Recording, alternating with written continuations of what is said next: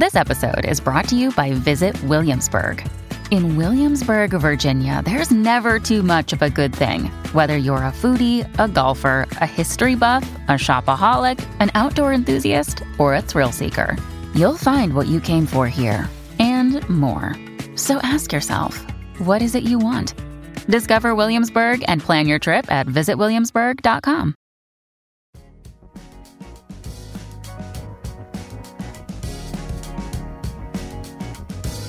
Al día con Tribunito por la mañana. A continuación, la actualidad informativa nacional e internacional este 8 de agosto del 2023. Hay 450 millones para congelar el 50% de alzas a gasolinas y diésel. La presidenta Xiomara Castro inauguró la cancha polideportiva número 33 de su gobierno, invitando a la juventud a cuidar su salud y anunciando que seguirá recuperando los espacios públicos que han estado en poder de las madres y pandillas en los 12 años de los gobiernos anteriores. Asimismo, anunció que su gobierno absorberá el 50% de los incrementos de los combustibles en el mes de agosto, comenzando con el que entró en vigencia ayer de más de dos lempiras el galón a la gasolina sector privado pide acceso a negociaciones del TLC con China.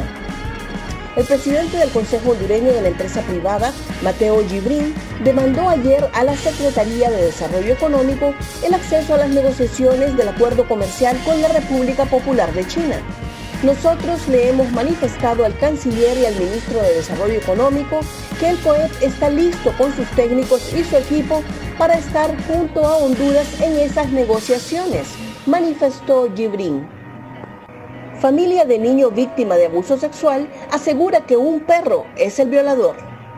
Una familia en la ciudad de La Ceiba, departamento de Atlántida, asegura que un perro que tienen de mascota en su vivienda fue el responsable de abusar sexualmente de un niño de cuatro años, por lo que la Policía Nacional y personal de salud investigan el caso. Expertos en la materia advierten que esa absurda violación es algo prácticamente imposible, por lo que se investiga quién fue el que ultrajó al menor de edad. El menor fue ingresado el pasado jueves al Hospital Atlántida en La Ceiba, donde familiares explicaron que el pequeño sufrió abuso sexual de parte de la mascota. Un repaso al mundo con las noticias internacionales y Tribunito por la mañana. Según jefe antidrogas de Estados Unidos, todo muestra que el fentanilo sí se fabrica en México. A pesar de las reiteradas negativas del presidente mexicano Andrés Manuel López Obrador, el jefe de la Oficina Antidrogas del Departamento de Estado de Estados Unidos sostiene que el fentanilo sí se fabrica en México y que la cooperación bilateral para frenar su tráfico es muy buena, pero todavía puede mejorar. Todo lo que hemos visto muestra que de hecho el fentanilo sí se está fabricando en México y sabemos que sus precursores químicos vienen de China, afirmó Todd Robinson, secretario adjunto para Asuntos Internacionales de Narcóticos. Más noticias nacionales con Tribunito por la mañana. Exigen desempolvar millonaria demanda por compra inexistente de firma electrónica. El director de la Administración Aduanera de Honduras, Fausto Cálix, reactivó ayer una denuncia ante el Ministerio Público contra el proceso de contratación directa de firma electrónica avanzada lanzado por la Comisión Presidencial de Reforma Integral del Sistema Aduanero y Operadores del Comercio, COPRISAO, en el proceso de intervención del sistema aduanero. Lo anterior fue adjudicado por el orden de 21.398.778 lempiras con 47 centavos a una empresa de equipamiento tecnológico. Huésped borracho mata a agente policial en interior de hotel. Autoridades de la Policía Nacional reportaron ayer que un agente de esta institución perdió la vida en un confuso hecho violento suscitado el domingo anterior en un hotel situado entre la primera y segunda avenida del barrio El Centro en San Pedro Sula Cortés.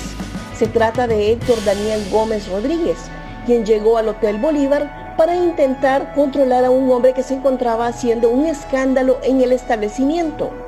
El hombre ebrio, luego de arrebatarle el arma a un guardia, comenzó a disparar dejando a varias personas heridas y al policía muerto. Restaurante capitalino Tonismar reanuda operaciones. El restaurante capitalino Tonismar reanudó sus operaciones luego que había sido víctima de amenazas y extorsión. El negocio fue fundado en 1988 en el Boulevard Suyapa de la capital de Honduras, pero recibió un atentado criminal por lo que sus dueños decidieron cerrar operaciones temporalmente. En ese sentido, sus propietarios habían comunicado que habían determinado abrirlo hasta que contaran con la seguridad que merecen sus clientes que a diario lo visitan. Sus propietarios agradecieron a la Dirección Policial Antimaras y Pandillas contra el Crimen Organizado y a la Policía Nacional por el apoyo brindado. Gracias por tu atención. Tribunito por la Mañana te invita a estar atento a su próximo boletín informativo.